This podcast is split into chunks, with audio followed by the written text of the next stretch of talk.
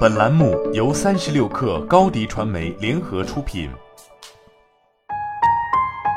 本文来自三十六氪神译局。要解决结构问题，首先要承认一个事实，即并不存在完美的团队模式。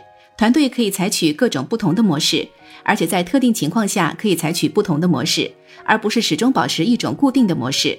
就不同模式而言，还可以围绕团队相处、组织和对话方式设定不同的预期。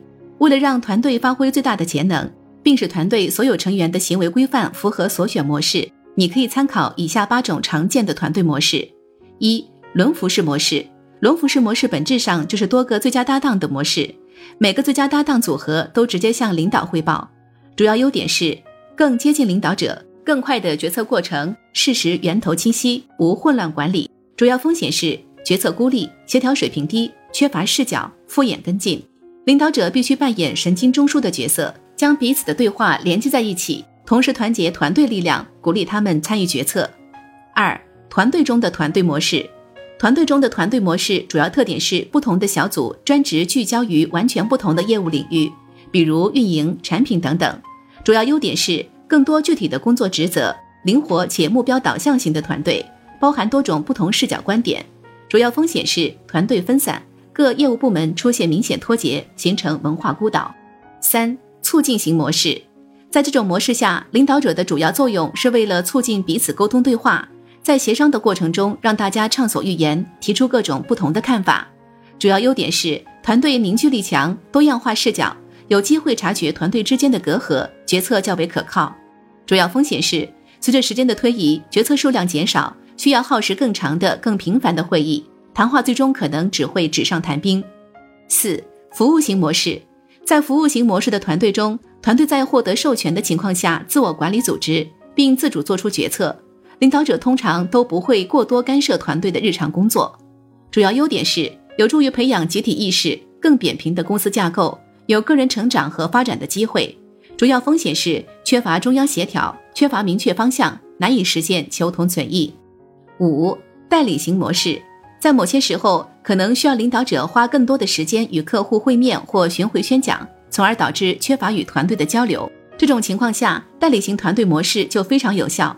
领导者可以授权特定团队成员来负责管理日常工作。主要优点是内向型领导者的变通方案，为团队成员提供发展机会。领导者可以自由地在其他领域创造价值。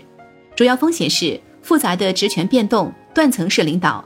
领导者的某些行为可能会有损团队发展。六、平等主义型模式，在平等主义型团队模式中，完全不存在职场等级制度，团队所有人，包括领导者，都必须平起平坐。主要优点是真正做到团队成员人人平等，极富团队凝聚力，相互贡献，共同承担。主要风险是决策保守，领导角色混乱，没有明确的优先决定人。七、导向型模式。与平等主义型团队截然不同的是，导向型团队模式主要由领导者设立愿景，并自上而下推动决策，具体运营与执行都由团队成员完成。这种方法让人联想到军队，主要特点是限制对战略决策的投入，同时依赖高执行力的军官来处理实际事务的执行。主要优点是高效决策，适用于紧急时刻，最低程度的混乱和分歧。主要风险是专横，削弱团队成员权力。缺乏参与度可能影响决策方向的质量。八、任务控制型模式，大多数时候我们都需要一支庞大的队伍，但往往队伍过于庞大，又导致无法及时做出大胆重要的决策。在这种情况下，领导人最好定期与内部小部分成员沟通交流。主要优点是加速决策，为领导者提供一个检测新想法或建议的班子，可以更广泛的收集建议。主要风险是整个团队的职责可能不明确。等级制度会使团队产生分歧，外部其他人员可能会产生怨气。好了，本期节目就是这样，下期节目我们不见不散。你的视频营销就缺一个爆款，找高低传媒，创意热度爆起来，品效合一爆起来。微信搜索高低传媒，你的视频就是爆款。